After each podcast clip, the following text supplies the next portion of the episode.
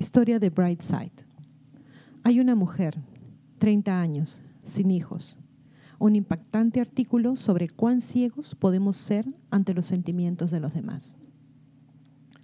A veces decimos palabras a otras personas que no significan mucho para nosotros, solo para evitar un silencio incómodo, solo para decir algo. Y no tenemos idea de cómo reaccionará la gente ante estas palabras. La escritora Nadira Angail publicó una entrada conmovedora en su blog sobre lo fácil que es lastimar a otras personas y ni siquiera darnos cuenta. Quiere que seamos más atentos y sensibles. Brightside quiere compartir el blog de Nadira que conmoverá a cualquiera que lo lea. En algún lugar hay una mujer, 30 años, sin hijos. La gente le pregunta, ¿todavía no tienes hijos?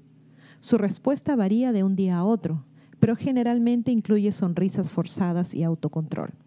No, todavía no, dice con una risa entre dientes, escondiendo su frustración. Bueno, no esperes para siempre. Ese reloj está haciendo tic-tac, ya sabes, dice la sabia antes de partir, feliz consigo misma por impartir tal sabiduría erudita. La sabia se va. La mujer mantiene su sonrisa. A solas llora. Llora porque ha estado embarazada cuatro veces y perdió cada uno de sus niños. Llora porque comenzó a tratar de tener un bebé en su noche de bodas y eso fue hace cinco años.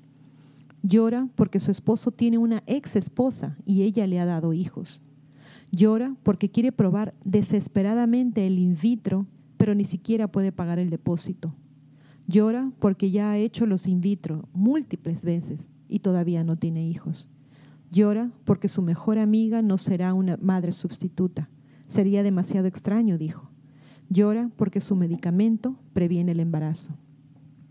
Llora porque su esposo se culpa a sí mismo y esa culpa lo convierte en una persona difícil con la cual vivir. Llora porque todas sus hermanas tienen hijos. Llora porque una de sus hermanas ni siquiera quería tener hijos. Llora porque su mejor amiga está embarazada.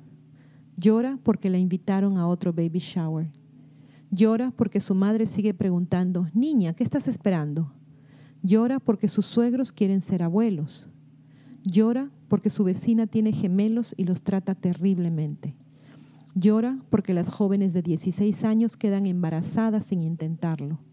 Llora porque es una tía increíble. Llora porque ya eligió nombres. Llora porque hay una habitación vacía en su casa.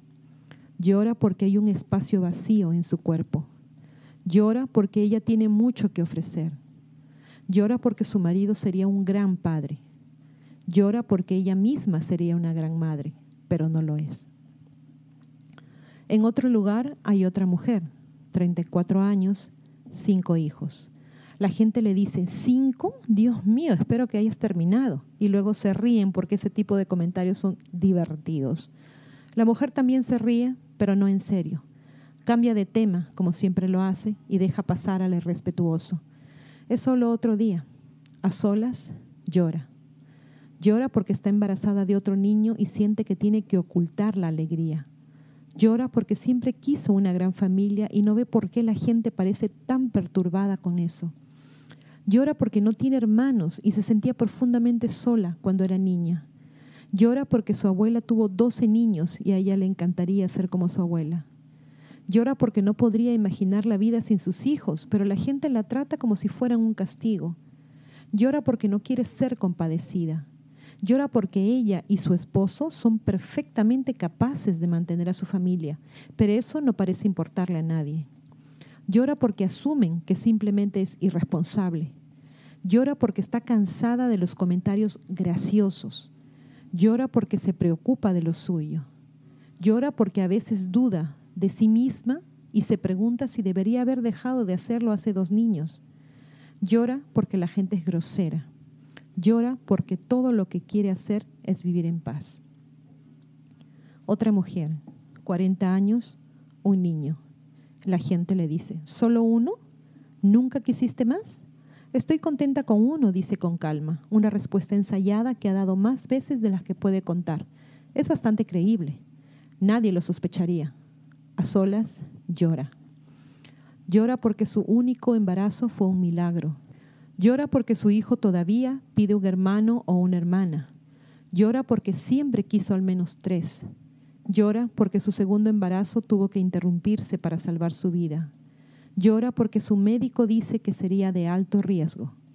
Llora porque está luchando por cuidar al que tiene. Llora porque su esposo murió y ella no ha vuelto a encontrar el amor. Llora porque su familia piensa que uno es suficiente. Llora porque está muy metida en su carrera y no puede alejarse. Llora porque su depresión posparto fue muy intensa. Llora porque tuvo que someterse a una histerectomía. Llora porque quiere otro bebé, pero no puede tenerlo. Estas mujeres están en todas partes. Son nuestras vecinas, nuestras amigas, nuestras hermanas, nuestras compañeras de trabajo, nuestras primas. No les importan nuestros consejos u opiniones. Sus úteros son propios. Respetemos eso. ¿Estás de acuerdo con la opinión de la autora de que no debemos hacer estas preguntas a las personas? Por favor, no olviden suscribirse y hacer clic en la campanita para recibir las notificaciones cuando subimos nuevos videos, poner sus pulgares arriba, hacer like y compartir. A pensar bonito.